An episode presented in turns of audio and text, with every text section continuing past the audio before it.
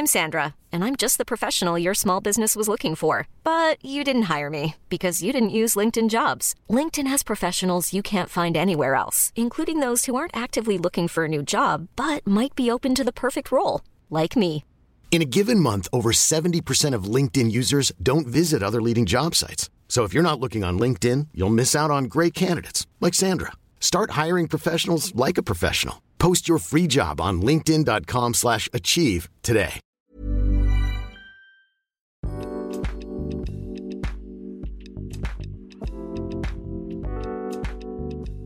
Hola, ¿qué tal? Bienvenidos a un episodio más, a un Cat Weekly más. En esta ocasión me encuentro con... Con Charbel 9, muy buenos días a todos. ¿Cómo estás, Charlie? Todo bien, gracias, iniciando bien mi día. Un poco, ¿cómo se dice? Desvelado, Sí. pero bastante bien, con toda la energía.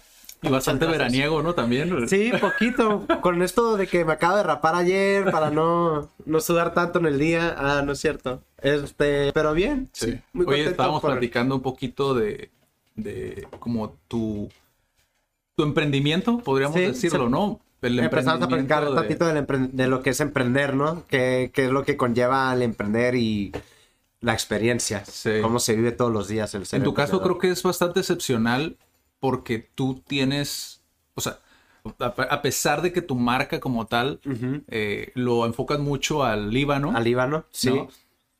Muy, digo, muy poca gente, porque yo también lo llegué a pensar, Ajá. ¿no? Que, que te topan como que han de pensar que vienes del Líbano, ¿no? Claro, sí. Pero Sí, tú sí eres de pasado. Tijuana, ¿no? Sí, yo pues ahora sí nací en Mexicali.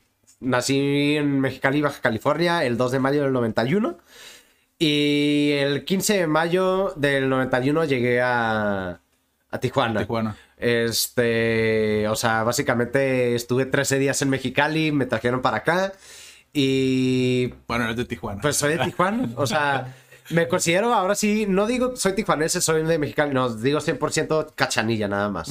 Que pues generalizo, ¿no? Ahí ya. ¿Y por qué lo enfocas al Líbano? Digo, Eh, aparte de la comida. digo, Aparte de la comida, ¿no? pues ahora sí que yo soy primera generación por parte de mi papá aquí en México. Mi papá es de Líbano. Este, y por parte de mi mamá soy tercera generación. Este, mi bisabuelo llegó en 1900 aquí a México, este, de un pueblo que se llama Aramta, que es un pueblo musulmán. Y mi papá llegó de un pueblo que se llama Bet Melet, que está al norte del Líbano, que es un pueblo católico. Este. Y yo me considero, sí, me podré ver como, pues árabe, podré ser uno más allá, pero aquí sí me ven como, órale, no es de aquí. Sí. Pero soy 100% de aquí, ¿no? Este, toda mi vida aquí en Tijuana, he visto el proceso que ha tenido Tijuana, el crecimiento que ha tenido. Sí. Me acuerdo súper bien de cómo no había una saturación de carros y hoy en día ya hay una saturación de carros. Parecemos un Ciudad de México 2. Sí. Este. Y ha sido una ciudad que he visto cómo es.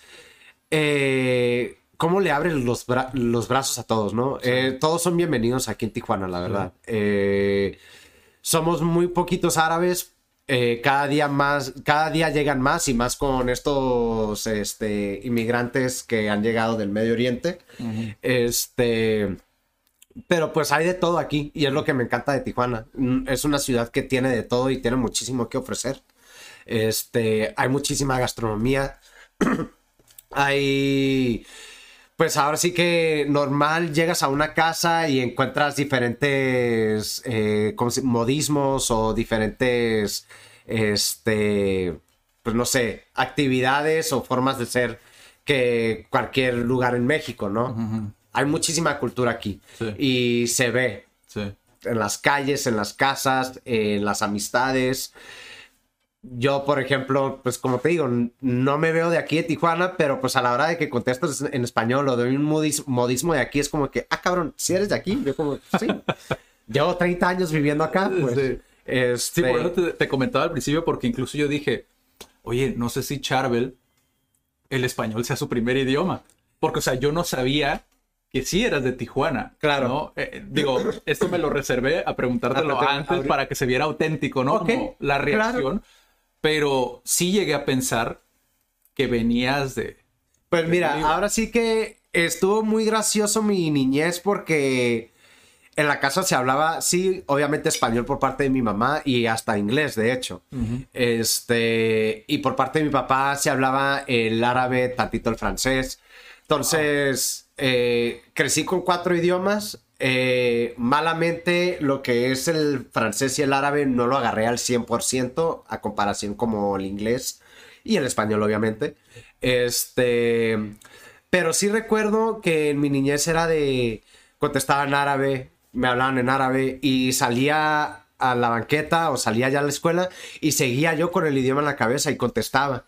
Y llegaban avisos a la casa de que pues tu hijo el día de hoy pues no habló español todo el día. Y era de que, Charbel, no, aquí en la casa se tienen que hablar tales idiomas y ya afuera hablas español y te comportas diferente hasta eso. Y sí fue un choque cultural, la verdad. Sí fue medio complicado para mí a tal punto donde no hablaba tanto afuera. eh, no fui un niño tan social, digamos. eh, pasé por muchos problemas en la escuela por lo mismo, porque pues era muy diferente mi casa al, pues, al mundo que me esperaba fuera de la casa. Pues. ¿Cuál era una de las cosas que notabas más? Este, aparte del idioma. digo. Aparte del idioma, la comida, mis gestos, o sea, había, por ejemplo, no sé, o sea, muy vagamente ahorita te podría decir que mientras que todos usaban tenedor y cuchillo en sus lonches o en la casa, cuando me invitaban a comer en otro lado, yo acostumbraba a comer mucho con la mano.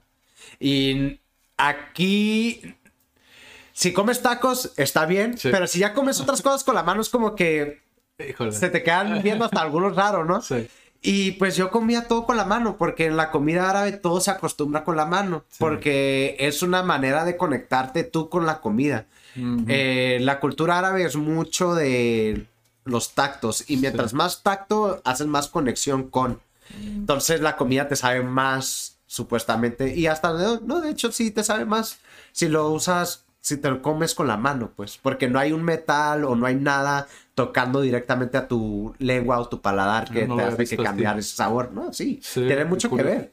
Entonces, esas cositas, ¿no? Este, o había veces que pensaba mucho en otro idioma para ejecutarlo en el español y mi traducción era muy literal, que en el español no se daba a entender al 100%. Ya. Este, me quedé con un acento y de hecho todavía de repente saco un acento muy diferente como que mucha gente me dice, ¿eres español? Y yo como que no.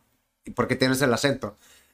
Les tengo que dar una explicación, ¿no? Pues es que yo crecí con cuatro idiomas y pues me quedé con este acentito en el español, ¿no? Sí, eh, de, de alguna manera como que se hace esa mezcla, ¿no? Al Se final de hace una mezcla Lo final. mezclas. Porque pues el árabe usas mucho la garganta, el inglés usas más este lo que es el paladar, la lengua, no sé cómo decirlo, entonces El francés lo nasal, ¿no? Ajá, lo nasal y la, la garganta también. También. Sí. Entonces fue una mezclonanza de idiomas que pues tuve que lidiar con ellas y pues al final dieron de resultado, no sé, mi forma de hablar. Sí. Este fue muy divertido, complicado, complicado, divertido mi niñez, el tener ese choque de culturas tanto adentro de mi casa como afuera. Este ¿Y hasta qué grado fue como donde ya empezaste como a sentirte más, más acoplado, más acoplado a la... en sexto de primaria, sexto, primero de, de secundaria, sexto de primaria, primero de secundaria, fue cuando empecé a tener ya como que más integridad o, o donde ya la gente empezó a acoplar más a sus curas o a formar yo parte de un grupo de amigos, ¿no? Sí, porque me imagino que, Este- digo, o sea, a veces los niños pueden ser muy crueles, ¿no? Hasta cierto punto. Muy en el- crueles. en el sentido de, si escuchan árabe, ¿no? De repente... Ajá. O de que me hacían mucho bullying de, por ejemplo, cuando estaban lo de las dos torres gemelas que explotaron, de que, ah, aguas con Sharon porque va a explotar. Ah, yo decía como que, órale, ¿no? O sea, no me lo tomaba a pecho, pero Sí. pues sí era como que, pues no, no todos pues explotamos. Sí. no sé. Y es que Este... existe mucho ese meme, ¿no? Como... Sí.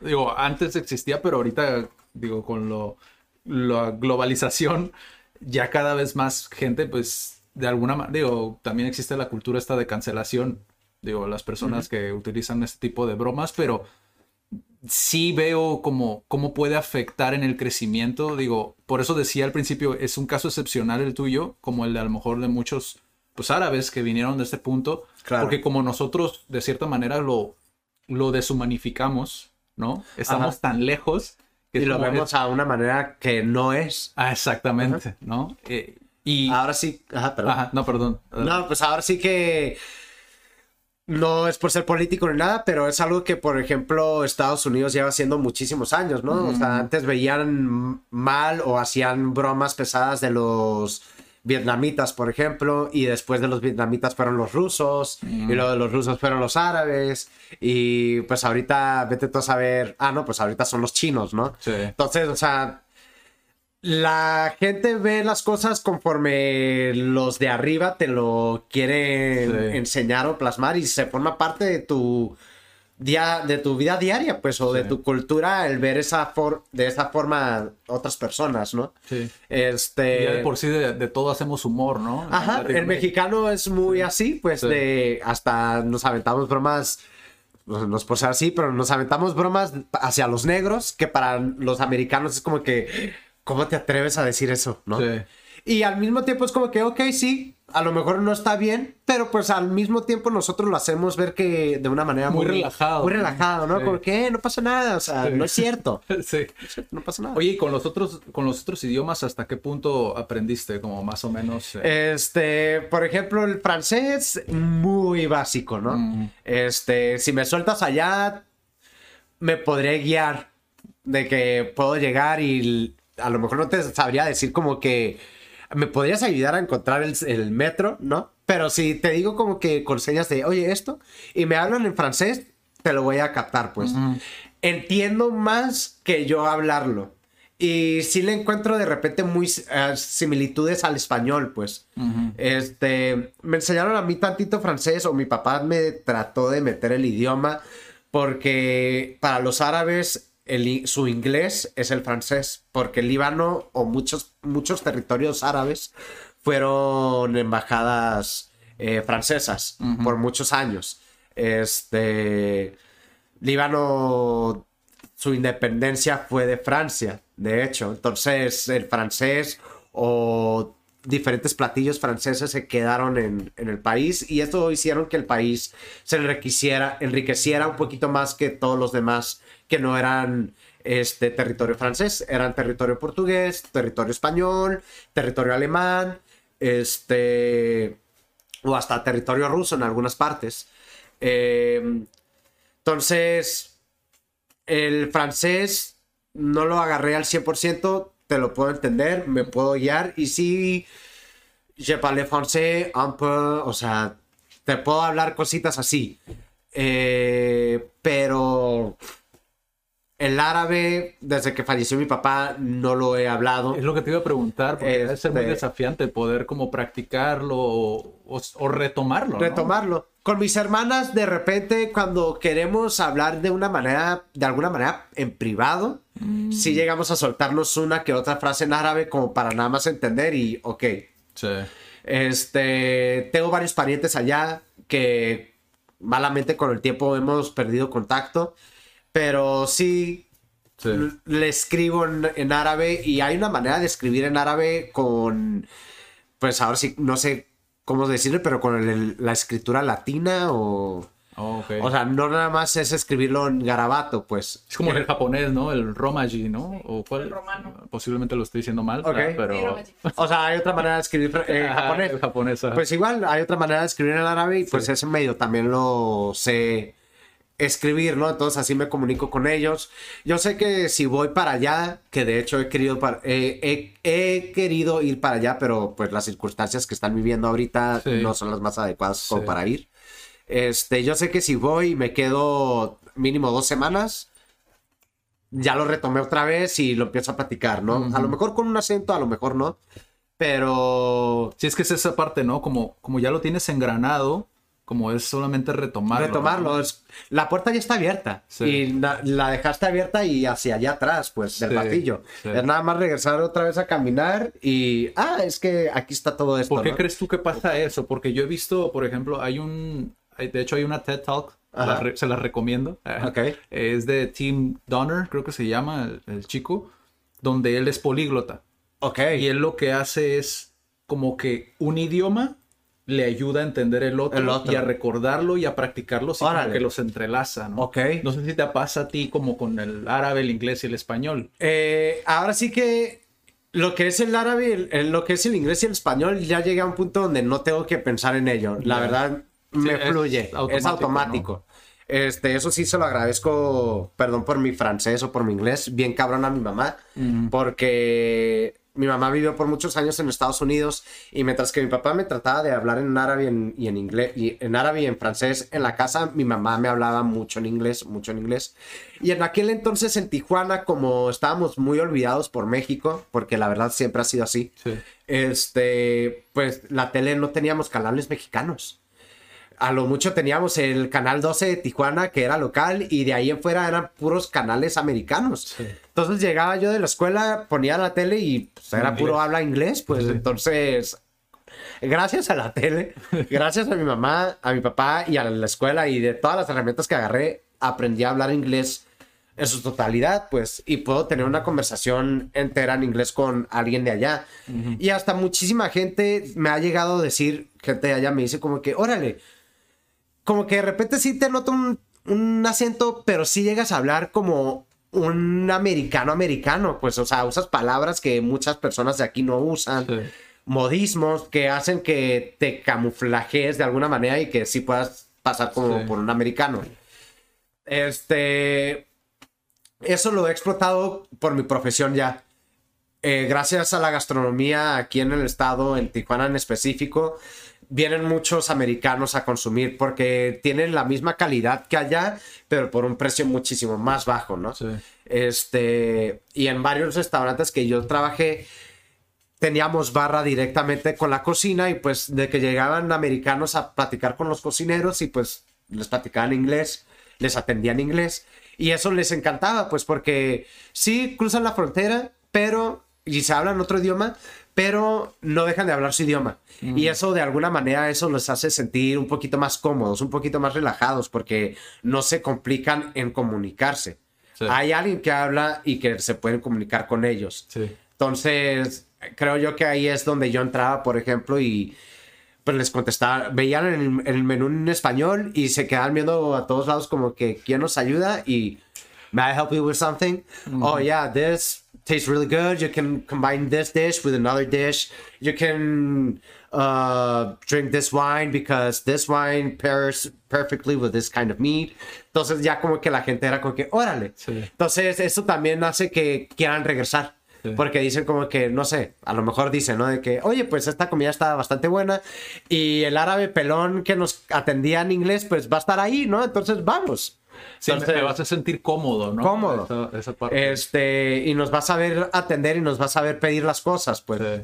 Entonces, también le agradezco mucho a eso. Eso tiene que ver mucho el que yo haya aprendido en inglés también. Sí. Este, pero sí. A, a todos beneficia, menos a los que están aprendiendo español. Hemos, hemos, vi- hemos visto muchos, fíjate, mu- muchos, eso, muchos norteamericanos que vienen a aprender español y dicen, es que siempre me hablan en inglés y yo quiero practicar aprender mi español. español. Y- Pero sí, es... es- y es- se pueden hacer las interacciones, pues Sí. háblame tú en español, yo te contesto en inglés Sí. y así los dos vamos este forzando, reforzando nuestro segundo idioma, ¿no? Pero sí es una realidad, o sea, de que se sientan muchísimo más cómodos. Digo, al final es, es atención, servicio al cliente. al cliente, Sí. claro. Todo tiene que ver con servicio al cliente. Este, pero sí, ahora sí que también por la frontera, este, por eso tuve más el inglés presente que el inglés y el, que el, que el árabe y que el francés. Allá en Estados Unidos, eh, cuando solíamos cruzar, cruzaba yo mucho a las colonias árabes. Hay mucha colonia árabe allá en Estados Unidos y es lo que me impresiona. Sí. O sea, de que estamos a menos de dos kilómetros de la frontera aquí y allá sí se sabe todo sobre la cultura árabe. Allá buscas hasta lo más en específico de especie árabe y la vas a encontrar. Sí. Aquí en Tijuana no. Sí. Aquí en Tijuana todavía es complicado el meter la cultura árabe a este punto. Sí, Tijuana, y es algo que me, to- me gusta tocar mucho el tema. Sí, Tijuana es un punto gastronómico muy importante. Sí, Tijuana ofrece muchísima gastronomía, pero es la misma. Mm, No nos salimos de lo italiano, no nos salimos de las hamburguesas, no nos salimos de los hot dogs, no nos salimos de los tacos, no nos salimos... tenemos, ofrecemos muchísima gastronomía, pero es la misma. Sí. Y es tan desesperante para mí, de alguna manera, ver lo mismo. Y presumimos de que somos más exigentes en cuestión de sabores y que no sé qué. Sí, te doy eso, pero al mismo tiempo no, porque no le estás dando oportunidad a otras Sí, como culturas. que está estancado, ¿no? Está súper estancado. O sea, parte. Sales de aquí y vas a ver lo mismo en cinco cuadras a tu redonda. Es lo mismo. Sí. Ahorita he visto que le estamos dando más, este, ¿cómo se dice? Eh, la oportunidad a la cultura coreana. Y es porque creo yo que estamos pasando por una fiebre de cine coreano, comida coreana, toda la cultura coreana está siendo... Música coreana, Ajá. sí. eh, Korean Pop o como se le llame, Sí, ¿no? O sí, sea, estamos teniendo un... Sí, es que es la tendencia, ¿no? Como eh, es lo que está de moda en redes sociales. Es que creo que las redes sociales como que dan mucho esa... Influyen muchísimo, claro. Más hoy en día con las generaciones de abajo que todo es por medio de redes sociales. Sí. Te digo, yo soy pésimo para administrar eso, pues. Este, pero sí, o sea, Tijuana tiene eso. Sí tienen muchísima gastronomía que ofrecer, pero es de la misma. Este, y no es como en Estados Unidos, que, o como, no hay que generalizar, como San Diego. Sí. No es como San Diego, que ahí sí Tienen mucha variedad. tienen mucha variedad. Y hasta mezclan esa variedad, ¿no? y, y es algo que yo estoy tratando de hacer con la cultura tijuanense. Este, sirvo hummus de adobada. Entonces es un hummus de frijol en vez de garbanzo y te le pongo carne de, de cerdo en adobo con su respectiva piña, su cebolla, su cilantro, su crema de aguacate, su salsa de chipotle. O sea, te estoy tratando de vender un taco, pero en vez de una tortilla abajo, tiene un hummus. Sí. Entonces, así es como yo he estado jugando. Empecé hace dos años, pero he jugado con esa gastronomía de un año para acá. Hasta le puse ya un título que se llama Baja Levante. La gastronomía levantina o gastronomía levante es todo la gastronomía que no tan Medio Oriente, pero incluye lo que es Siria, Turquía, Irak, Irán, este, Líbano, Israel, a lo mejor un poquito de Egipto, eh, parte del norte de África. O sea, todo eso es la gastronomía levantina o levante y pues baja de pues, todo lo que hay aquí en la Baja California, ¿no? Que la adobada es del sur de México, pero tiene backgrounds del Medio Oriente porque era el kebab o el shawarma, que es el trompo de carne de borrego. Dato curioso. Dato curioso, de ahí viene la famosísima adobada. Entonces, y Tijuana la adoptó aún más, ¿no? Porque ¿cuáles son los mejores tacos de adobada? No podrán decir que el sur de México, que Sí, es no. Tijuana. Sí. Entonces ya nosotros adoptamos esto hasta de alguna manera la perfeccionamos en cuestión del adobo. Y pues mezclo esa cultura con mi hummus Sí. y hago un platillo nuevo y eso le atrae a la gente. Se me hace muy interesante eso porque, digo, a final de cuentas es otra vez la, la parte de la resiliencia hasta cierto punto, ¿no? Como el hecho de no le das la importancia, bueno, me voy a adaptar a ti. A ti, claro. Te voy a que- buscar un saborcito que tú lo identifiques, pero con otro sabor que no identifiques o Sí. que no tengas tan grabado en tu Sí. mente. Y pues vaya, es como un gusto raro, ¿no? Porque, órale, conozco este sabor, pero este es completamente nuevo. y sí estaba rico, y sí está rico, pero como es la primera vez que lo estoy probando, no sé qué nombre o qué título ponerle, pues. Sí. Este, me gusta jugar con eso también, ver las reacciones de las personas cuando van por primera vez a probar algo mío. De repente yo hago pop-ups, que son eventos en diferentes restaurantes Sí, aquí sí, en la visto. ciudad. Este, pues para lo mismo, dar a, Sí, probar algo diferente, pues. Este, y gracias a la vida, pues la gente le ha gustado, me han dado la oportunidad. Cada vez más que hago estos eventos, veo más gente y hasta veo la, la misma gente que fue el evento pasado o el antepasado Sí. y se les agradece, ¿no? Este, porque sí, la gente de Tijuana es controversial, o sea, sí es muy exigente, pero al mismo tiempo da oportunidades. Y si esa oportunidad que te dio le gustó, ya te la ganaste. Va a Sí. estar ahí siempre. Sí.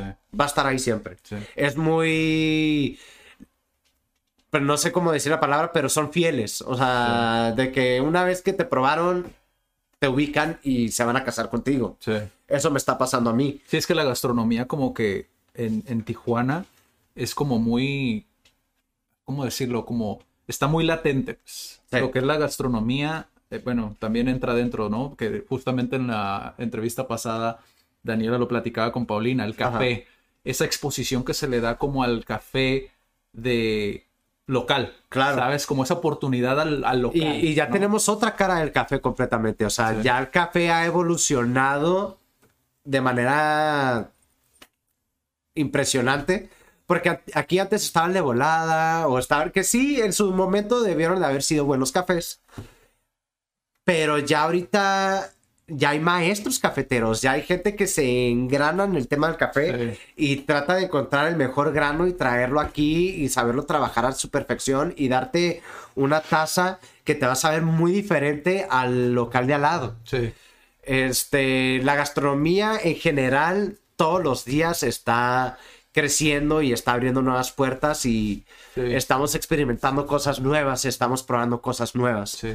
Este, la, la vara está muy alta. pero, ajá, pero ahora sí que falta todavía el darle la oportunidad a negocios nuevos, de gastronomías nuevas que nosotros no conocemos. Sí. Que sí veo que todavía hay gente hasta de nuestra edad que puede llegar a darle la vista de fuchi. O sea, de... mm, como no lo conozco, mm, Sí. no le voy a dar la oportunidad. O de que si te vas a un colectivo, lo puedes ver, ¿eh? Vas a un colectivo y ve. Todas las personas van a empezar a ver el local y podrán ver, pero al final se van a ir con la hamburguesa. O al final se van a ir con el sushi. O al final se van a ir Lo con... conocido, ¿no? Sí. Entonces, yo los invito a que den a probar o den la oportunidad a otras gastronomías que por más mínimo que conozcan de esa cultura, pues pruébenla. Y a lo mejor el local no te va a servir lo más auténtico, lo más rico, pero como va a ser tu primera experiencia, vas a tener ya una idea de qué es esa Sí. cultura. Y al día de mañana vas a decir, ah, pues te topaste con este mismo negocio o un negocio de comida árabe, por ejemplo, que tuviste la oportunidad de probarlo en Tijuana y estás hoy en día en Guanajuato Sí. y lo pruebas y dices, órale. Sí. Probé el hummus que es el puré de garbanzo allá en Tijuana y estaba muy rico. Y el de aquí de Guanajuato no estaba tan rico como el de Tijuana. Pero lo que probé también que era el pampita. El pampita en Guanajuato estaba buenísimo. Entonces ya te empiezas a dar tú unas ideas Sí. y empiezas a conocer y empiezas a hacerte, no un experto, pero ya un conocedor o un leve conocedor en un tema nuevo, en una Sí. gastronomía nueva Sí. te da más tema para platicar con alguien más. Sí. Te enriqueces de alguna manera. Sí, se me quedó muy engranado lo que mencionaste antes del cómo comer con la mano conectas como con la comida. Claro. Porque son ese tipo de datos que hacen a la gente como enamorarse de una cultura para después darle una oportunidad a explorar como esa gastronomía. ¿no? Claro, y también fusionarlo de una Sí. manera, o sea, claro, nosotros comemos los tacos con la mano, pero ahora imagínate, o sea, y no me quiero ir tan así, pero agarra el mole con la mano y desplaza el pollo de, con el mole y pruébalo y estás haciendo una conexión, ya no nada más mente, paladar y lengua, no, ya estás haciendo una conexión mente, paladar, lengua y tacto, mano, o sea, sabe de esta manera, se siente de esta manera en la boca, pero se siente de esta manera con la mano Sí. y te sabe más, Sí. le agarras otro sabor. Sí. Este, yo sí soy muy así. Sí. O sea, de que neta estoy malamente en una reunión, bueno, no tan abierto soy así, pero ya con gente muy de la confianza. Estamos en una carne asada, por ejemplo, y está el guacamole ahí. Está el guacamole ahí y yo agarro con la cuchara el guacamole y me la pongo en la mano. Entonces ya con la mano ya siento el guacamole y lo pruebo. Y ya la gente es como que, güey, o sea, ¿por qué lo haces así? ¿No? Yo como que, sorry. Pero pues estoy saboreando. Es mi O sea, parte es árabe. mi parte árabe. Lo tengo muy Sí, a es flor que de es piel, parte eso, de o sea, de- todo lo tengo que agarrar, todo lo tengo que saborear. Sí. Hasta los restaurantes. Muy malamente, se ve muy mal eso de agarrar las cosas en el restaurante con la mano, pero yo lo agarro Sí. y para adentro, ¿no? Sí, tengo que respetar también la forma del mexicano, la forma del baja californiano, pero pues ahora sí que como yo crecí con esta cultura por 30 años de mi vida, pues es algo muy de mí esto. Sí. Entonces, creo yo que eso te da a conocer también más la comida, el poderla tocar. Por eso también los asiáticos no usan cubiertos, usan palillos de madera. Porque supuestamente también es una manera de saborear más la comida. Te da un sabor más en específico, más honesto la comida con palillos de madera que la comida con un pedazo de metal. Sí. Eh, y es lo mismo con la mano. Te Sí. da un sabor más honesto, te da un sabor más... No sé. ¿Y, y en, tu, en, en- en tu proyecto piensas como incorporar esa parte cultural? Sí, o- ahora sí que hay veces, en algunos eventos que he hecho, este, en el menú al principio pongo, por favor, si ya llegaste y te sentaste en tu lugar, te pido que vayas al baño y te laves bien las manos, y más en esta época de COVID, porque esta comida es una experiencia que tienes que hacerlo con el tacto de tu mano. Y literalmente no te voy a dar cubiertos.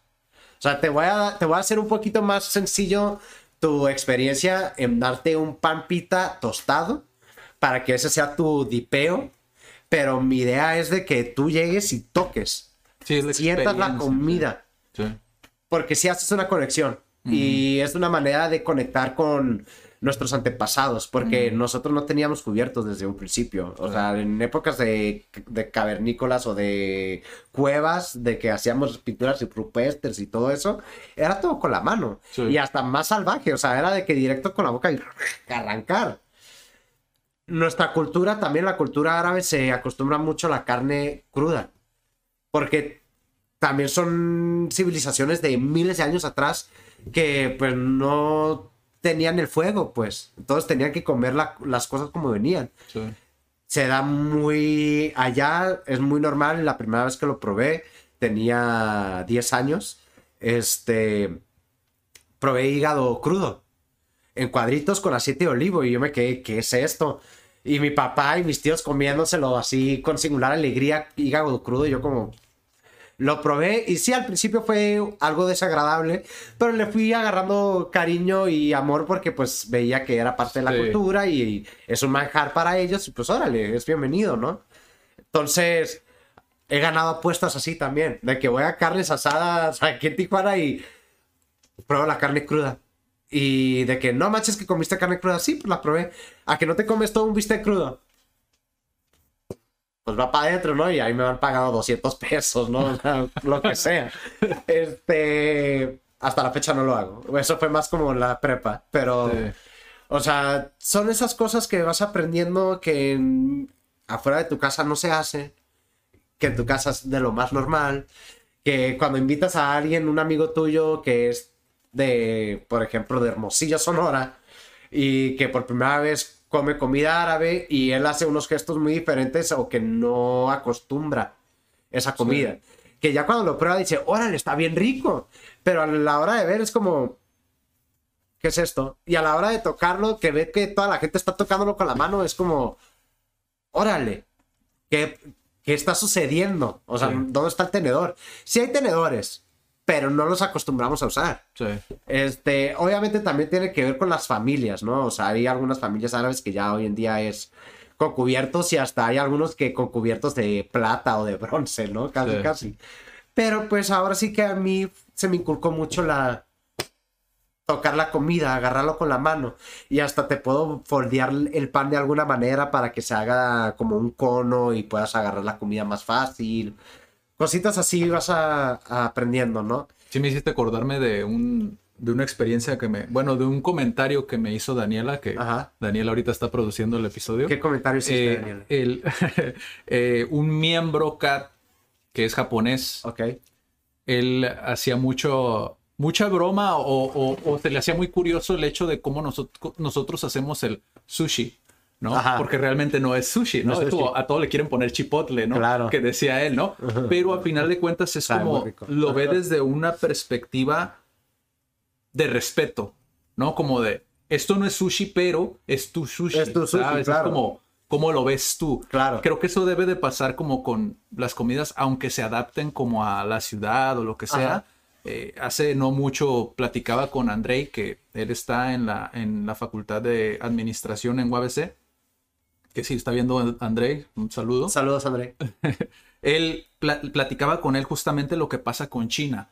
Cómo, cómo la reputación de China Ajá. se ve mermada y no hay muchas personas que quieran aprender chino porque no quieren ir a China. Por, Claro. por la imagen que Que tienen tenemos, de China, claro. ¿no? Tanto gastronómico Ajá. como social, de Ajá. todo un poquito, claro. Pero nosotros aquí, el japonés y el coreano es, yo Ajá, quiero aprenderlo bienvenido. porque quiero ir, Claro. ¿no? Quiero ir a... sí tenemos esas culturas muy desniveladas, ¿no? Como Sí. que a los japoneses y a los coreanos más arriba que los chinos.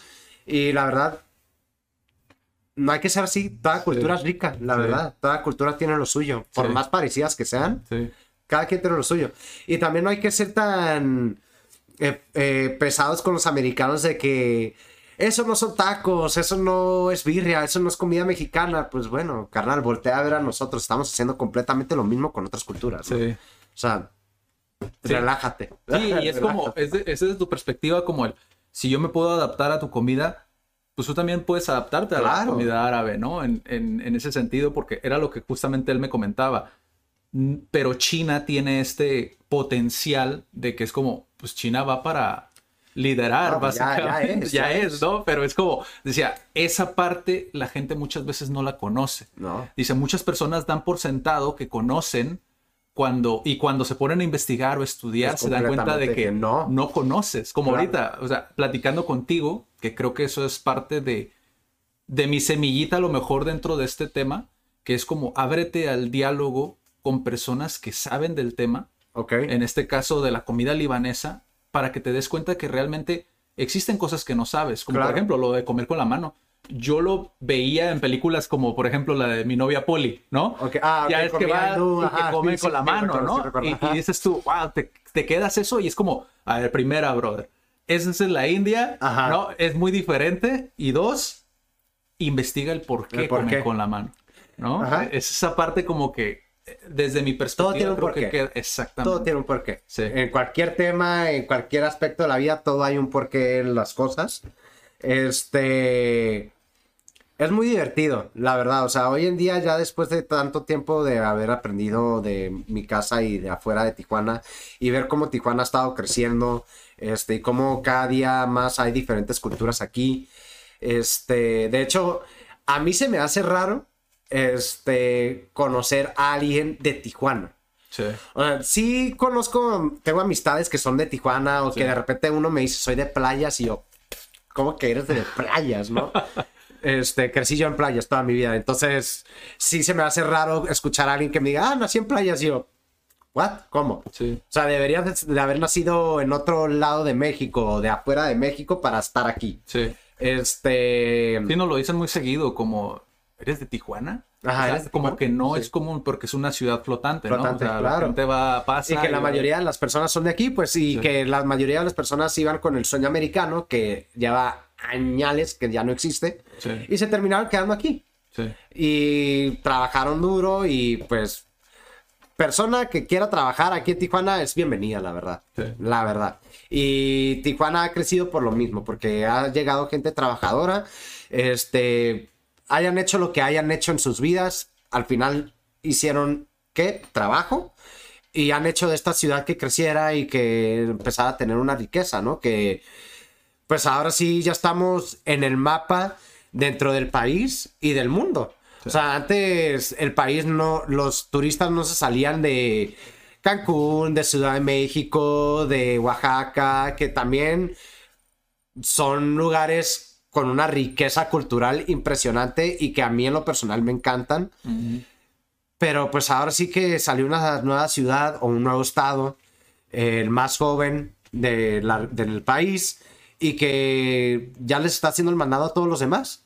En cómo, en la gastronomía, en los paisajes que tenemos aquí, que son únicos. La verdad, a mí me encanta viajar en Baja California o en los alrededores de mi ciudad de Tijuana, porque son paisajes que la neta digo yo, órale, son paisajes únicos Sí. y que el, el mundo viene a conocerlos y por qué nosotros no le ponemos esa atención. Sí. ¿Por qué nosotros no los cuidamos o invertino- invertimos de alguna manera en ellos para no, no usar la palabra explotar, pero aprovecharlos pues y sacar de ellos un provecho de alguna manera positiva para todos, ¿no? Sí. Este, creo yo que nosotros estamos teniendo un descontrol en cuestión crecimiento de ciudad. Este, en eso sí no me gusta eh, Tijuana o Baja. que tenemos muchísimo espacio eh, que abarcar y estamos abarcando un solo cachito y de manera muy desordenada. Y no Sí. tiene que ser así. Sí. O sea, tampoco estoy apoyando a la sobrepoblación, pero pues si vamos a sobrepoblar, pues hay que hacerlo de una manera organizada, ¿no? Sí. Este. Eso ya tiene que ver también con las personas que hay arriba en los funcionarios públicos, etcétera, etcétera, etcétera. También tiene- tenemos que ver nosotros, no nada más son ellos, muchísimos son nosotros. Hay una frase que a mí me encanta que dice, en lo que tú estás apuntando a alguien, hay que recordar que hay tres dedos apuntándote a ti. Entonces, eso tiene que hablar mucho de lo que nosotros estamos viviendo, ¿no? Sí, nosotros también a veces este, ocasionamos el caos, ¿no? El mismo caos que existe en la ciudad. Claro. Y, y sí, la, la cultura vial, digo, para los que no saben, digo, Tijuana eh, está Somos teniendo expertos en manejar. tiene un crecimiento impresionante, hablando en cuestión de vehículos que Sí. están en, en- en tránsito. ya se nos salió de control. Sí, Por cada casa hay tres a cuatro carros, casi, casi. Sí. O sea, sí es impresionante cómo ha crecido sí. De manera, pues, irresponsable, ¿no? De alguna Sí. manera, de decirlo de esa, de, de llamarlo de esa forma. Sí. Este, pero, pues sí, ahora sí que yo creciendo con mi cultura árabe libanesa, eh, yo era de los niños que estaba todo el tiempo alrededor de las tías o de mi mamá eh, mientras cocinaban. Eh, yo estaba abajo de la mesa, yo estaba sentado en la silla mientras ellas estaban preparando algún tipo de platillo. Y en mi niñez yo fui gordito por lo mismo, pues porque yo era el primero en degustar. Y todo para adentro, y todo para adentro, y comía, y comía, y probaba. Y cuando ya servían todo en la mesa, llegaba también, sentaba y comía lo que estaba en la mesa. ¿Ya comiste? No. Y de todos modos ahí iba, ¿no? Sí. Este. Así fue como te comenzaste con Sí, todo. así fue como comenzó. Yo supe que quería ser cocinero y quería cocinar desde los seis años. Este, desde los seis años yo estaba con mi familia y desde antes. Viendo, comiendo, probando, escuchando los temas. Medio aprendí a leer el café árabe por parte de mis tías porque pues ellas se servían el café y luego de que, ay, léeme el café, ¿no? Y pues veía lo que estaban leyendo y las figuras que ellas empezaban a, a ¿cómo se dice? A explicar, pues les ponía mucha atención o de repente ya conforme Hiring for your small business? If you're not looking for professionals on LinkedIn, you're looking in the wrong place. That's like looking for your car keys in a fish tank. LinkedIn helps you hire professionals you can't find anywhere else, even those who aren't actively searching for a new job but might be open to the perfect role. In a given month, over 70% of LinkedIn users don't even visit other leading job sites. So start looking in the right place. With LinkedIn, you can hire professionals like a professional. Post your free job on linkedin.com slash achieve today. Millions of people have lost weight with personalized plans from Noom, like Evan, who can't stand salads and still lost 50 pounds. Salads, generally, for most people, are the easy button, right? For me, that wasn't an option. I never really was a salad guy. That's just not who I am. But Noom worked for me. Get your personalized plan today at Noom.com. Real Noom user compensated to provide their story. In four weeks, the typical Noom user can expect to lose one to two pounds per week. Individual results may vary. Creciendo, me sentaba enfrente de una tía, tomábamos café, le pedía que me leyera el café con sus debidas explicaciones y ya, pues empezaba, ¿no?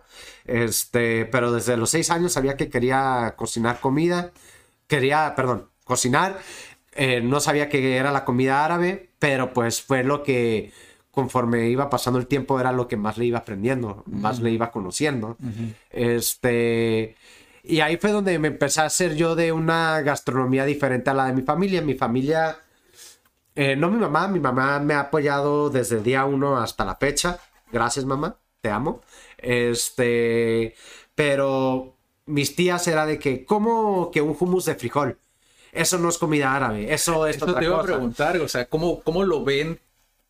No tus hermanas, porque tus hermanas lo... Lo probaron y pues me apoyan también en ello. No, y pero... lo ven desde tu perspectiva también, como Claro. ese twist y ese propósito, ¿no? Pero sé que muchos de hueso colorado, como Claro, les o dicen, los ¿no? puristas. Los puristas. van de que no, esto ni lo voy a probar porque Sí. va en contra de mis principios, casi, casi. Sí. O sea, nosotros no crecimos con las quesadillas de la peda de. Llegábamos a la peda de la peda de nuestros 17 años a la casa 18 a las 3 de la mañana y nos hacíamos una quesadilla a la casa y en vez de que fuera tortilla de maíz o tortilla de harina, era con pampita. Entonces era una quesadilla de pampita y lo comíamos, ¿no? Y le poníamos esta salsa tatemada. Entonces desde ese entonces ya empezábamos a Experimentar. a- a experimentar con las dos culturas. Este, o por ejemplo de que teníamos eh, tostitos fuego, no, eh, en ese entonces eran los chetos. Ajá. Chetos Fuego, Flaming Hot. Y lo hacíamos dip en vez de con crema a la suiza, lo hacíamos dip con jocoque. Entonces, así íbamos empezando ya desde un principio nosotros a experimentar con las dos culturas o con la cultura tijuanense, libanesa, arabesca. Este, que pues eso fue lo que hizo que me diera la oportunidad o me aventara a empezar a fusionar sabores. Y que pues yo empezaba a probar y decía, órale, esto queda bastante bien. Y lo apuntaba. Y desde mis nueve años mi mamá me empezó a dejar a interactuar con ella en la cocina. Obviamente al principio era de que pásame las cosas del refri, ¿no? Y luego ya fue, empecé a subir de puesto. Ahora era de que échale el ojo al, al sartén. Y si ves que va agarrando tal color, muévele. Y ta, ta, ta, hasta que ya al final llegué con el cuchillo, ¿no? Y ahí fue de que, wow, ya estoy cortando. Y mi mamá empezó a enseñar cómo cortar.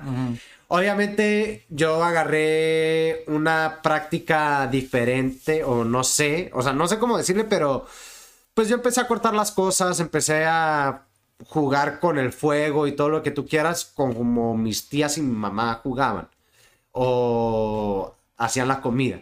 Ya después yo entré a gastronomía y empecé a aprender lo que es la técnica.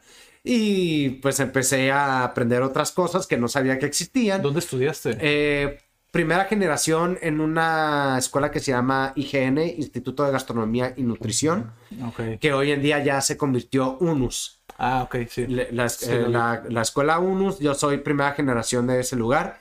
Este. Y pues vaya, primera generación, no me gradué, me faltaron mis prácticas profesionales. Eh, opté por la práctica más que por el estudio. Sí. Eh, gracias a la práctica sé a lo que sé lo que sé hoy en día. Este, creo yo que gracias a la práctica he podido explotar mis conocimientos de que agarré en la escuela sin tener que concluirlas. Este, Sí, yo tampoco me titulé.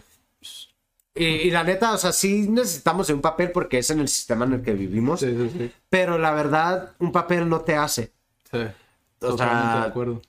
Eh, creo yo que te hace más el leer un libro todos los días y el practicar algo todos los días y perfeccionarlo. Sí, es que tienes el conocimiento de la carrera, pues. Claro. Y, y si lo practicas, pues muchísimo, Muchísimo mejor. mejor. La cuestión es que muchas veces salimos y dudamos tanto de las capacidades que podemos Claro. llegar a tener que no nos aventamos y no nos aventamos y no nos aventamos. Y es cuando llegan a este, ya lo he platicado en otros episodios, es el, el, el- el- la de- esta depresión post-universitaria donde dices, Ándale. no sé qué hacer. Claro. Porque no tuviste ese fogueo. ¿no? con el... Con Y, estas- y ahorita, por ejemplo, también, ahorita que mencionas eso, es un tema que he tenido ya en la cabeza.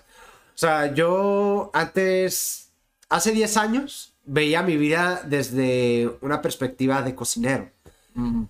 Y luego evolucionó tantito y ya fue de, digamos, licenciado en gastronomía. Y ahorita ya estoy viendo más como desde un punto de vista de emprendedor y ahora ya lo estoy viendo desde un punto de vista de empresario.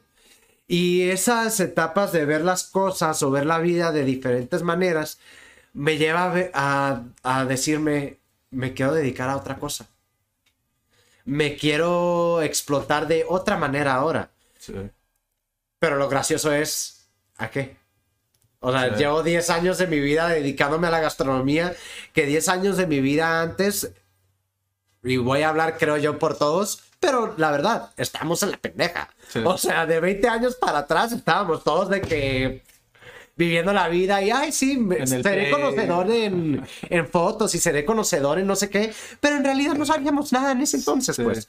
Y pues de 10 años para acá te vas formando, de los 20 años a los 30 te vas formando, te vas haciendo de una persona que pues te casas con esa vida, con esa idea, con eso que te hace tú. Y pasan esos 10 años y sí le tienes un amor y una pasión a lo que llevas haciendo 10 años, pero dices tú, es que hay más. Sí. No nada más me tengo que dedicar a la gastronomía y no nada más me tengo que dedicar a lo empresarial, emprendimiento de una, de una marca o de una empresa. Quiero, no sé, o sea, llevo últimamente pensando en la agricultura, plantar cosas, hacer algo que crezca y verlo todos los días. Y es algo que me he enamorado últimamente. Estoy haciendo, este, plantando en mi departamento, tengo un patio muy grande abajo. Pedí permiso de plantar chiles, plantar cositas y ya me dan. Hoy en día me hago mis huevitos en la mañana con jamón, cebolla, tomate y chile y los chiles son de mi patio. Sí. Y pican de a madres. Y me pican diferente porque digo, crecieron aquí. Sí. Entonces, o sea, vas conociendo otros mundos que a lo mejor están relacionados con la gastronomía, pero son mundos que nunca has tocado. Sí. O que sí lo has visto de que, ah, es que mi producto llega de este huertito y con, llegas, conoces y arrancas y ves y todo lo que tú quieras, pero Sí. no estás en el proceso de yo lo planté, yo le eché su agua, yo lo cuidé y es en el que estoy ahorita. Sí. Y no sé, probablemente y en 10 años me tendré yo un rancho y me estaré dedicando en cultivar frutas y verduras. Sí. De que me gustaría, me gustaría, porque yo ya me cansé de alguna manera de estar siempre cocinando y estar siempre dentro de una cocina y estar socializando con la gente de aquí va mi producto y es esto y así. Hay más cosas que hacer en la vida. Sí. Recordemos que, y a mí me encanta ver esas personas, leerlas. Recordemos como, pues no sé, grandes pensadores que hemos tenido. Por ejemplo, Leonardo da Vinci, que se dedicaba a la arquitectura, a la pintura, a las matemáticas, a la gastronomía. Leonardo da Vinci publicó un libro de recetas. O sea, eran tenían diferentes profesiones, a lo mejor no con un título, pero ellos eran porque aprendían y se metían en el tema hasta ser unos maestros. Sí. Grandes pensadores hemos tenido que hay que aprender de ellos, Sí. que no nada más encerraban en un solo tema, no nada más encerraban eso era lo que los hacían grandes pensadores, eso era lo que los hacían que movieran masas Sí. o que hoy en día nosotros, nuevas generaciones, tengamos que voltear todavía hacia atrás y ver a ellos qué fue lo que hicieron. Sí. Eso es lo que hace a un ser humano grande o perfecto. Sí. Nuestros conquistadores, los reyes en aquellos entonces, en la época media y, as- de- y antes, eran poetas, pensadores, gobernantes, que no estaban sentados en una silla como lo hacen hoy en día. Eran gente que estaban con la gente. Gente que les importaba su gente, Sí. que querían salir adelante y hacer de su país un país chingón, un país rico, de diferentes maneras. Sí, podrán haber habido, pu- pudieron haber habido sus excepciones, ¿no? Que querían joder a la gente y lo que tú quieras. Hay de todo en este mundo. Sí. Pero pues, los grandes pensadores eran grandes por lo mismo. Pensaban, veían diferentes temas, se hacían expertos, maestros en otras cosas. Entonces, ¿por qué nosotros no? Sí. ¿Por qué nosotros nada más ser licenciados en no sé qué o ingenieros en no sé qué y quedarnos por el resto de nuestras vidas así? Sí. Creo yo que también por eso yo tuve muchos problemas en mi, mi niñez y en mi adolescencia, porque yo era una, una persona que estaba votando. Yo era una persona que estaba en clases de matemática y estaba pensando en historia. Yo era una persona que estaba en clases de historia y estaba pensando en inglés. O sea, mi, mi cabeza siempre estaba en, otras, en otros lados. Sí. Y he tenido, no por descartar a los demás, pero yo he tenido una vida ya profesional complicada porque yo ya me cansé de dedicarme a alguien más. Me estoy dedicando mi proyecto al 100%. Mi proyecto es lo que me da a comer todos los días. Yo vivo al día. Yo vivo al día y vivo contento por lo mismo porque estoy haciendo lo que yo quiero al 100% todos los días. Con eso, que me desgaste, que me, que me chupe al 100%. Y no dejaré que alguien más o algo más me chupe. Si me va a chupar mi energía eso algo más, es porque yo quiero aprender eso algo más. No porque necesito, no es porque no hay que otra cosa que hacer y tengo que, no. Sí. Es una vida complicada, la verdad, porque si llegas a to- tocar fondo, porque arriesgas todo, por, por vivir a lo mejor al día, arriesgas todo y no estás trabajando para alguien más para estar tranquilo en tu vida diaria. Sí. Hoy en día nosotros vemos dinero igual a, a ¿cómo se dice? Estabilidad. El dinero nos da mucha estabilidad hoy en día. Yo lo veo completamente diferente. El dinero es un plus. Es algo más en tu vida diaria que te da una, estabili- una estabilidad. No nada más el dinero te da la estabilidad. Sí. Y por eso he llegado de repente en depresión, porque ahí es donde el sistema llega a entrar a mi cabeza y dice, es que tú necesitas dinero para estar bien. Y no, yo estoy bien porque yo hago mi pan, yo hago mis dulces, yo hago mi comida, mis eventos. Estoy plantando a las 3 de la tarde, le estoy dedicado a mi huertito. ¿Quién le va a dedicar a las 3 de la tarde 2 a 3 horas en su huerto? Van a ser contados, no van a ser todos. Sí. Entonces, yo siempre he tenido ese chip y a mí me gusta platicar eso con las personas, a lo mejor y les llevo a plantar una idea de que no se casen con una sola cosa, hagan varias cosas. Diversificar. Diversificar. ¿Por qué? Porque eso te enriquece, eso te da más tema de conversación con personas que no conozcas. Sí. A mí me gusta salir solo, me encanta salir solo y soy una persona que le encanta estar solo. Sí. Este, sí, tengo mi relación, sí, tengo mis amistades, pero me encanta mi tiempo a solas. Sí. Y cuando voy a la calle y es de que, ah, quiero ir a comer solo, me podré sentar en una barra, me podré sentar en, un- en una mesa. Y si tengo una mesa al lado, podré tratar de hacer una interacción con mi vecino que está teniendo una comida. O si estoy en la barra, con más razón tengo que interactuar con alguien. La barra es un lugar perfecto para hacer nuevas amistades. Tanto con el que te está sirviendo, con el que tienes al lado. Sí. Entonces, yo siempre recomiendo eso. Diversificar, aprender, leer temas, aunque no los conozcas y aunque te estén hablando en chino, mientras más empieces a leer de ese tema, más le vas a estar agarrando la onda. Sí. Este, entonces, eh, pues sí, mi niñez fue algo complicado por lo mismo. Y ahora ya veo por qué la tenía complicada.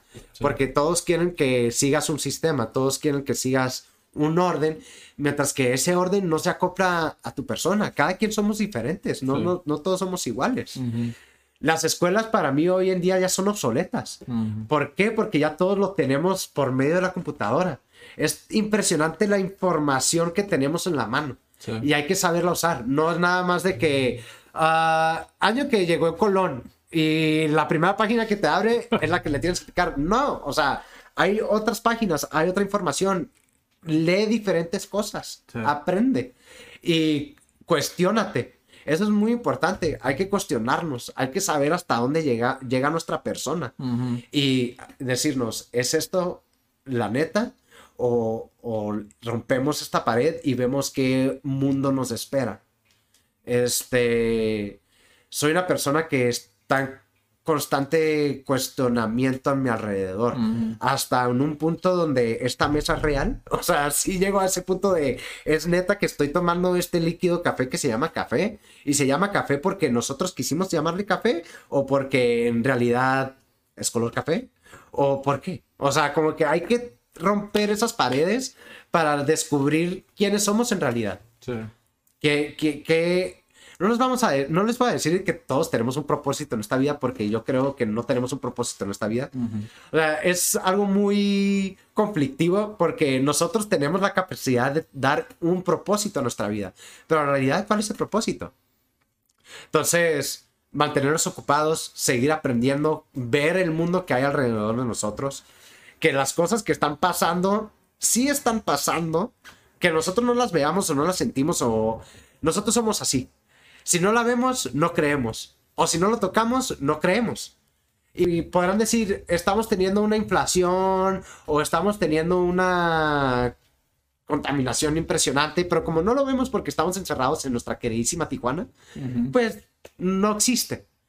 Pero para eso hay que leer, para eso hay que salir. Y no necesariamente digo salgan de viaje, porque hay gente que no puede pagar un boleto de avión. Pero salgan 20 cuadras y van a ver cómo van a aprender dentro de esas 20 cuadras. O sea, siempre hay conocimiento, siempre hay aprendizaje. Sí. La cosa es que nosotros tenemos que tener ese mindset de ser receptivos Sí. y ver qué es lo que estamos viendo y aprender de ello. Sí, se me hace muy interesante la parte esta de la diversificación porque, digo, te platicaba que tenemos un proyecto como vocacional Claro. donde platicamos mucho sobre eso, ¿no? Y y como muchas veces el sistema, pues sí, te tienes que encasillar en algún punto para después poder hacer una maestría sobre ello y después hacer un doctorado sobre Claro. ello y como que vas profundizando más, pero entre más profundizas, menos puedes ver alrededor, ¿no? Claro. Que creo que ese es el mensaje Se que te van pasando las cosas porque Sí. estás... tienes tanto esta visión de túnel como lo mencionaron cuando Visión estaba, túnel, ok. estaba en una red de mercadeo, ahí aprendí ese término. Ok. No sé si las conoces, las redes de mercadeo. No. Avon, eh, Herbalife. Ah, ok, claro, sí. Las ya, sí, piramidales, claro, ¿no? ok. Ok, ahí fue donde escuché por primera vez ese concepto, visión de túnel. Enfócate, ¿no? Ok. Pero cuando te enfocas, muchas veces pierdes eso, ¿no? Esas Claro. pequeñas cositas que vas dejando en el camino, ¿no? Que también puede ser contraproducente porque siempre vas a pensar que te dejaste algo. Y Claro. sientes esa necesidad de querer volver porque dejaste algo, ¿no? Pero se me hace muy valioso esa parte de leer. Yo hace no mucho platicaba sobre la- el ser autodidacta, ¿no? Ok, sí. Eh, el ser autodidacta muchas veces no significa que puedas aprender solo Ajá. sino que sabes que puedes tomar de X Claro. o Y fuente, ¿no? Y poder hacer lo tuyo y poder Entender, estudiar. encontrarle un entendimiento y hacerlo tuyo. Exactamente, porque lo, lo que mencionas se me hace súper valioso el hecho de, si yo ya llevo 10 años estudiando algo o ejerciendo en algo y no me gusta o me deja Claro. de gustar, estás en todo tu derecho de cambiar de Y cambiarlo, claro. ¿no? Y sí da miedo. Sí. Porque da miedo el aprender a hacer algo nuevo. Da miedo el dejar tu vida pasada Sí. y no saber en qué te va a pasar en esta. Porque sí es un cambio radical lo que vas a hacer. Pero, pero siempre ganas algo con tratar. O sea, podrás terminar perdiendo, pero ganaste una experiencia. sí. ¿Y quién te va a quitar eso? Nadie. Eh, al contrario, te va a ser una persona más viva, una persona más despierta y vas a saber cómo tomar bien tus decisiones el día de mañana. Porque, pues ahora sí aprendiste, ¿no? sí. No vas a caer en la misma piedra otra vez. Malamente, si caes otra vez, pues ahí ya hay algo mal en ti, carnal. Sí. Pero, Y es que creo que muchas veces ignoramos las señales porque llegamos a un punto en el cual decimos, ya estoy hastiado. Mm, Pero a lo mejor si hubieras puesto atención a unos meses antes donde dijiste, ah, no me quiero levantar. ¿Por qué no te quieres levantar? Claro. O sea, ¿qué es lo que te está ¿qué es lo que generando te está ese estrés? impidiendo? Ajá. Exactamente. ¿Qué te está generando ese estrés como para que no te quieras levantar? Claro, y todos lo tenemos, ¿eh? O sea, es súper válido tener de, no sé, a lo mejor estoy exagerando, pero de siete días de la semana, a lo mejor es válido tener un día así. Está bien. Exacto. Pero ya sí es cada, o está eh, este meme, ¿no? De los viernes. De, es viernes y el cuerpo lo sabe y después el lunes es como, ay, otra Ay, vez otra al vez. trabajo, ¿no? Y la, la semana es bien lenta y todo lo que tú quieras. Si eso te pasa todas las semanas, creo que sí es una bandera roja. Sí, Si claro. te pasa de vez en cuando, es normal. Hay que hacer una final- introspección y cambiar algo en tu vida diaria. Exactamente. Este... Pero te me hace súper valioso como ese mensaje que tú das porque no solamente en el emprendimiento, porque normalmente solemos meter el emprendimiento y encasillarlo dentro del desarrollo personal, igual a autoayuda, que muchos no se dan cuenta que la autoayuda es desarrollo personal, No solamente que pues, Así es. la autoayuda está súper satanizada, ¿no?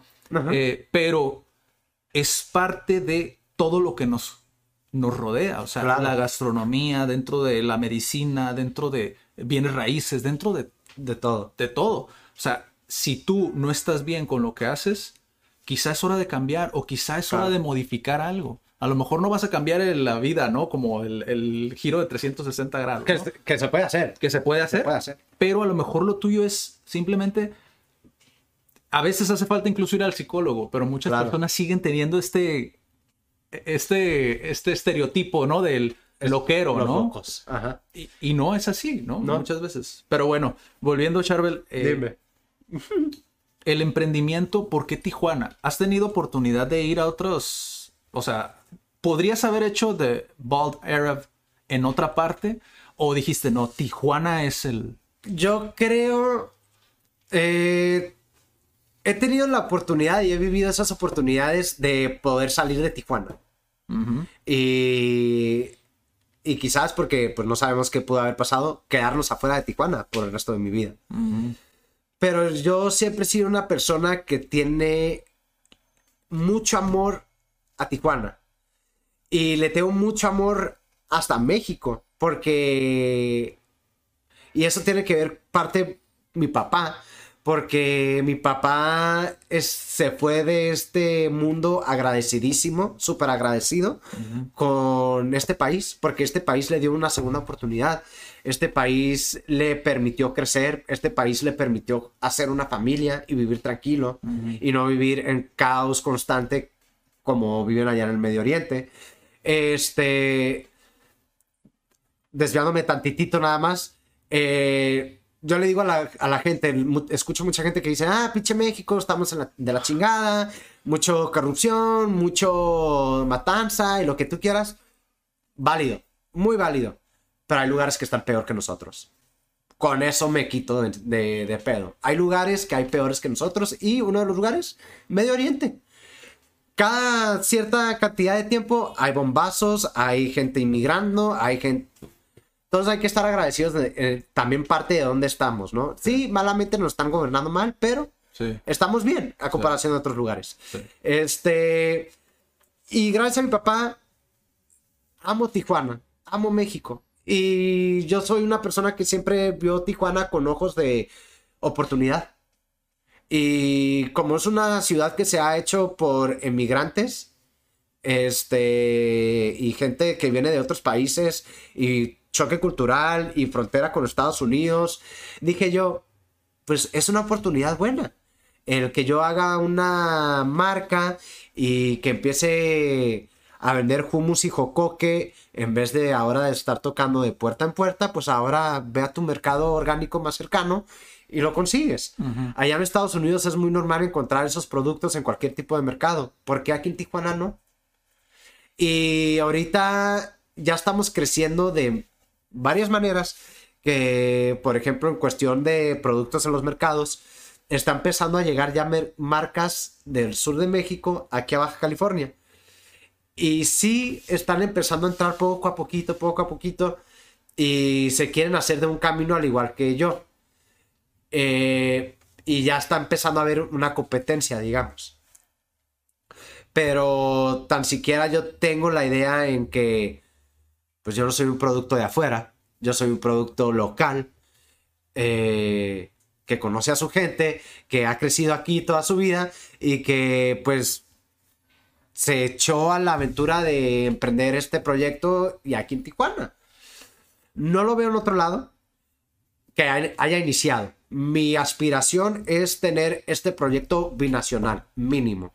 Quiero estar en todo México y quiero estar en todo Estados Unidos. Ese es mi sueño. Los sueños son para no necesariamente cumplirlos, pero trabajar en ellos y llegar hasta donde puedas llegar. Tampoco ser tan exigente con tu persona. Sí, lo que decías, disfrutarlo. Disfrutarlo, el disfrutar el viaje. Sí, la exacto. neta. Disfrutar el proceso, aprender de tus errores, aprender de tus victorias también y seguir creciendo, seguir aprendiendo. Nunca Sí. dejar de aprender. Sí. Yo todos los días aprendo y eso que estoy solo con mi persona. Sí. De que estoy amasando y, ay, güey, aprendí a hacer esto ahora.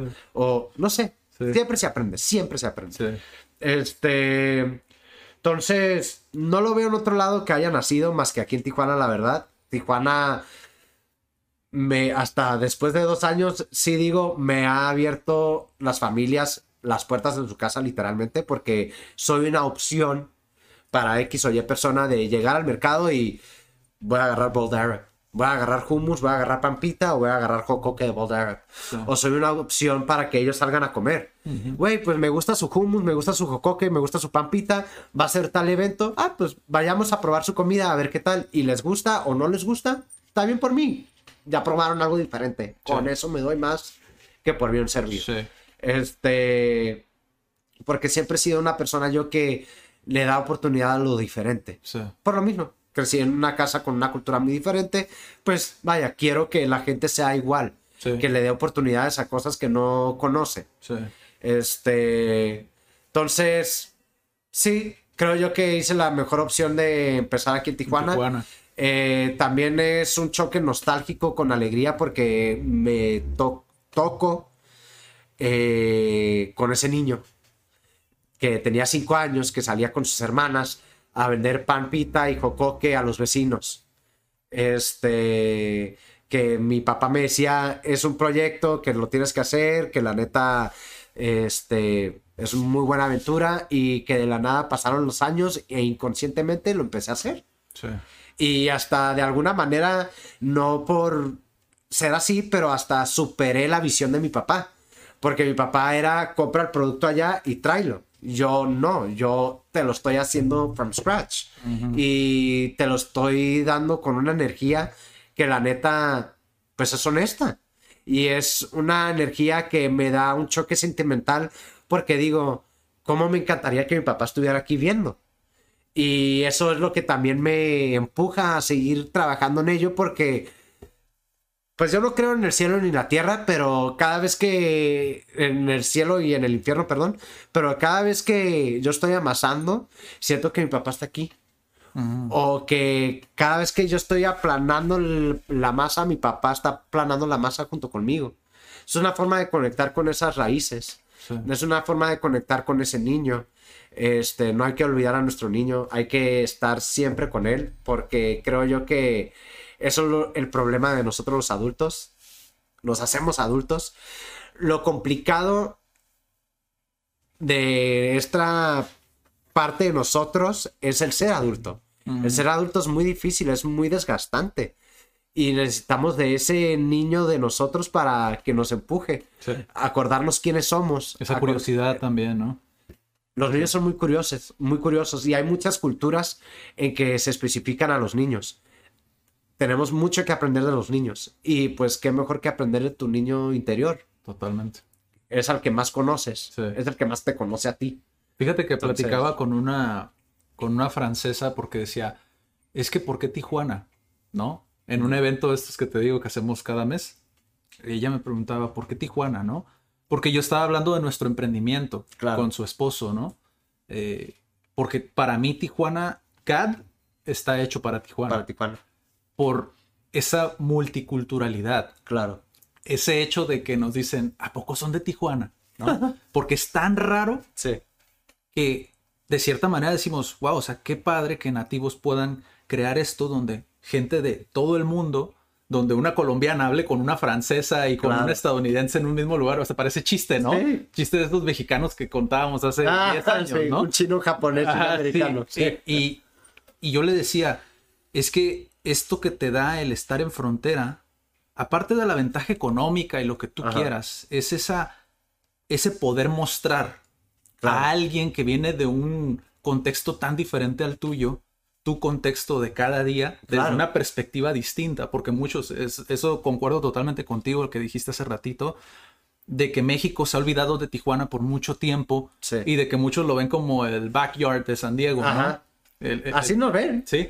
Y, y es eso, o que digan de lo mejor de Tijuana es San, San Diego. Diego. sí, no, o sea, No los culpo, la neta, ¿no? La neta está padre San Diego, pero también Tijuana tiene mucho, Sí. pues. Y, y un estadounidense en un evento me lo, me lo comentó y desde ahí dije yo, wow, o sea, qué padre, porque sí existen personas que lo ven así, que dice, o sea, Tijuana, él se siente tijuanense, ¿no? Obviamente él nació en, creo que en Chicago, no recuerdo exactamente dónde, pero él decía, yo soy tijuanense, dice, pero lo que pasa es que muchos no se dan el tiempo para encontrar esas pequeñas eh, gold nuggets. Nuggets, ok, sí. Como el, el, el encontrar esas cosas que valen oro. Claro. Como el simple hecho de que la gente te saluda en la calle. y dice, Eso no lo ves en San Diego. No.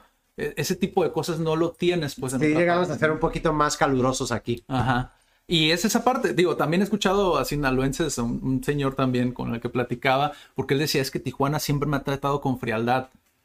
Y digo, Órale. wow, o sea, qué, qué, qué interesante él Claro. otra vez abrirse al diálogo y conocer esa perspectiva, pero inconscientemente para él, bueno, más bien sin que él se diera cuenta, pues al final de cuentas un tijuanense se abrió a Claro. platicar con él y a tener una, esa relación. A ver, ¿por qué, eh? Exacto, ¿no? Es esa parte que dices tú, es súper interesante cómo todo conecta, Claro. ¿no? En algún punto. Y cómo ha crecido Tijuana. Sí, Tijuana ha crecido impresionante. O sea, ya hay más de, me atrevería a decir, 20 culturas aquí en la ciudad. sí. Y, por ejemplo, o sea, sé que ahorita estamos teniendo un desastre con todos los inmigrantes que están llegando y que está habiendo un descontrol de qué hacer con ellos, etcétera, etcétera, etcétera. Pero yo sé que si alguna de esas personas le dedica en buscar una chamba aquí, la va a encontrar y se va a incorporar a Tijuana y va a crecer más Tijuana. sí. Pero pues todos estamos aferrados al sueño americano que pues ya no, exist ya no ha existido desde hace años atrás. Sí. Este. Entonces, Tijuana es un lugar que te da la oportunidad. Aquí siempre hay chamba. Chamba hay. Gente floja también. Sí. La verdad, gente floja también hay, pero trabajo hay. Sí. Bien o mal pagado, no sé. Sí. Yo la verdad sí crecí mal pagado en la industria eh, de cocina hasta llegar a bien pagado. Entonces, eso me dio también otra perspectiva, otra visión de Tijuana, pues que primera chamba de cocina y me ponen a lavar platos con el lavatrastes y pues platica con el lavatrastes, güey, conócelo. Y te das cuenta que su realidad es muy diferente a la Sí, tuya. sí. Y que hasta hay veces que te da cosa platicar cosas tuyas porque no sabes qué va a pensar él. Y pues bueno, al final llegué a ser muy buenos amigos con varias personas que nada que ver con mi círculo social, que nada que ver con mi grupo de todos los días. Pero vaya, nos buscamos todos los días en redes sociales, nos vemos una vez por mes, una vez por cada dos meses, y es una buena relación. Este, también no hay que ser tan, ¿cómo se dice? Eh, jerarquistas. Ujú. O sea, puedes ser amigo hasta de con el bolero, güey, la neta. Sí. Cada quien tiene diferentes historias que platicar, cada quien tiene diferentes experiencias. Enriquecete, en- enriquecete conociendo a esa persona, escuchando, viendo su visión de lo que sea. Sí.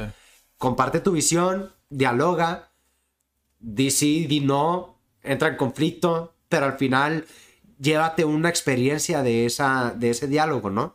Este, entonces te digo, o sea, socia- o sea, tuve amistades desde la balosa, tuve amistades que eran deportados, tuve amistades que eran gente que nunca ha tenido la oportunidad y se quedó a sus 38 años, pues siendo cocinero todavía y ganando una, una semana de 1.500 pesos a 2.000 pesos semanales.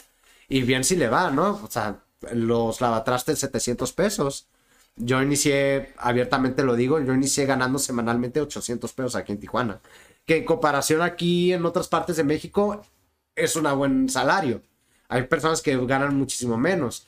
Pero, pues ahora sí que se puede decir que he llegado a recorrer las diferentes zonas de la cocina, que he conocido a diferentes personas y he saboreado el dinero de diferentes maneras, que pues ahora sí digo yo, ok, esto es lo que quiero, no, sí, he aprendido de esta vida todo esto, las cosas cuestan, las cosas tienes que arriesgarte, las cosas no son fáciles, hay veces que te salen bien, hay veces que te salen mal, hay veces que te llevas bien con tal persona, hay veces que te vas a llevar mal con esta persona. Sí. Todo tiene un alto y bajo, todo es un balance, Sí. la neta. Y no hay que estar en el conformismo. Sí. Creo yo que ahí es donde uno se pierde, cuando llega a estar en el conformismo. Yo nunca fui de estar en un escritorio enfrente de una computadora, porque sentía yo que eso era lo que me enjaula. Tú lo dijiste, tú lo llamaste visión de, De túnel. de túnel, Yo le digo parches de caballo. O sea, Ah, sí. los esos caballos que están todo el Sí. tiempo derecho, pues así yo me sentía enfrente de una computadora. Este, antes de estudiar gastronomía, estudié comunicaciones Sí. en el CUT. Entonces, como que estudié en comunicaciones y dije, ¿sabes qué? Esto más que para mí fue como para complacer a mis papás. Y no sé nada de comunicaciones. No sé, te digo, soy pésimo en administrar mis redes sociales. No agarré nada de mi carrera. Sí. Pero estudié gastronomía, la dejé inconclusa, pero pues es a lo que me dedico hoy en día. Y gracias a tomar esa decisión de entrar a estudiar gastronomía, pues soy una persona conmigo mismo feliz. Sí. Y es lo que más importa, estar feliz conmigo mismo, estarme complaciendo a mí mismo, porque antes que todos los demás estás tú. Y si no estás contigo mismo y no te conoces, a la hora de que estés solo, literalmente vas a estar solo, porque ni has compaginado con tu persona. Sí. Entonces, son cositas así las que te van llevando y te van moldeando de alguna manera o a mí como persona. Sí, totalmente. Y pues sí lo veo diferente y hasta en eso he trabajado yo. De que sí me estresa, por ejemplo, la gente que es cerrada. Y está bien que sean cerrados, están completamente en su derecho de serlo. Pero, y no es de que, ah, soy la persona más abierta del mundo, ¿no? Pero, o sea, cuando topo con esas personas que tienen esos límites, sí es como que estrés o no me puedo comunicar bien con ellos. Entonces, respeto, Sí. pero sí también, como se dice, acepto que entro yo en conflicto Sí. y pues que no es mi ambiente, no es mi tipo de persona con quien yo pueda platicar y pues me abro y Sí. sigo con mi vida. Pero pues ahora sí que pues ya es algo que tengo que trabajar yo, ¿no? Como persona en una sociedad. Fíjate que a mí lo que más me estresa no es tanto que la persona sea cerrada, porque digo, igual, como dices, no, me abro y me voy, ¿no? Sino el hecho de que jalen a otros jóvenes como a piensa como yo. Claro. ¿Sabes? Eso, eso para mí es como. O te tachan, no, no, no, es que tú no, Sí, no, no, sí, no. Yo- Sí. E- te te hierve tipo la de- sangre, ¿cómo que no? ¿Cómo que no? Pero bueno, Cheryl, eh, ¿qué es The Bald Arab? Porque lo hemos mencionado ya para, para finalizar Claro. este episodio. Me gustaría como que explicaras desde tu perspectiva cómo lo defines, qué es lo que haces. Ok. Y porque ya aventaste varias joyitas por ahí en Ah, frases para el inicio del episodio, pero me gustaría mucho como que la gente conozca como tu proyecto. Bold Arab yo lo veo como una comida foránea hecha con amor de casa, hecha con, con sabor a hogar. Eso es Bold Arab. Es probar los sabores hogareños de mi familia en un traste de plástico con un platillo que no conoces. Que si cuando lo pruebas te va a gustar, que te garantizo que te va a gustar. Y esa es mi definición de comida hogareña. Mi comida hogareña, lo que mi cultura me enseñó. Este, Bold Arab es eh, atrevimiento, es, para mí es atrevimiento, es salirte del conformismo, es ganas, es nostalgia, porque todo eso empezó de cuando yo tenía 5 o 6 años, sin saberlo, hasta cuando ya empecé con el proyecto hace dos años atrás. Este. Y es Tijuana, la neta. Es. Bold Arab es de Tijuana. Tijuana está hecho de diferentes culturas. No nada más de tacos y de comida mexicana o de, no sé. O sea, Tijuana está hecha de diferentes culturas y yo soy parte de Tijuana. Yo soy una de las culturas que llegó a Tijuana y la formó. Y no nada más como decirlo de una manera egocéntrica de que yo soy parte de una de las... cul- No. O sea, tantas culturas han llegado aquí a este punto del mundo que han hecho Tijuana. Este, seguimos en constante crecimiento, seguimos recibiendo todavía más cultura y eso es lo que lo hace chido. Vayan al Secut, en el Secut casi todos los meses hay diferentes exposiciones de gente tijuanense que son de otra cultura y te muestran otra imagen o aprendes algo diferente. Sí. Este, vean la revolución, cuánta gente de diferentes culturas ves caminar. Este, ve al Mercado Hidalgo y ve cuántas culturas también ya están trabajando ahí, que les dimos la entrada con los brazos abiertos de un año para atrás, o de hace una semana, o, o de ayer para atrás. Cada vez hay más gente. Todos Bold Arab es eso que forma parte de Tijuana. Somos diferentes culturas que formamos una ciudad. Y una ciudad que está en constante crecimiento económico, social, y es enriquecido de mil maneras, gastronómica, eh, social, eh, cultural, de todas las maneras posibles. Tijuana y Baja California en general, Baja California también. Este, eso es Bold Arab. Sí, pues ya saben, eh, yo, yo de hecho le sumaría un concepto más, creo que diversificación, que hemos platicado Diversificación, mucho ok. Sí, dentro todo este de tema toda esta plática. de diversidad, Sí, claro. Sí. Tienes razón. Entonces, visítenlo en Facebook, igual como está en inglés, recuerden que Gracias. es B-A-L-D, Arab, así Como suena, se, Arab, como se escucha. El en árabe Instagram, caro. el árabe calvo. Ahí pónganlo en el traductor, ¿no? El árabe calvo y va a aparecer. Eh, en Instagram, Facebook. Instagram, Facebook como Bold Arab son las únicas redes que redes sociales que manejo con la este marca. Ok. Y sí, estamos a la orden Pues muchísimas gracias, Charbel. No, gracias a ustedes por invitar. La verdad estuvo muy muy padre este rato con ustedes. Lo disfruté mucho. También gracias a Daniela por producir el episodio. Nos vemos en el próximo. Chao. Bonito día.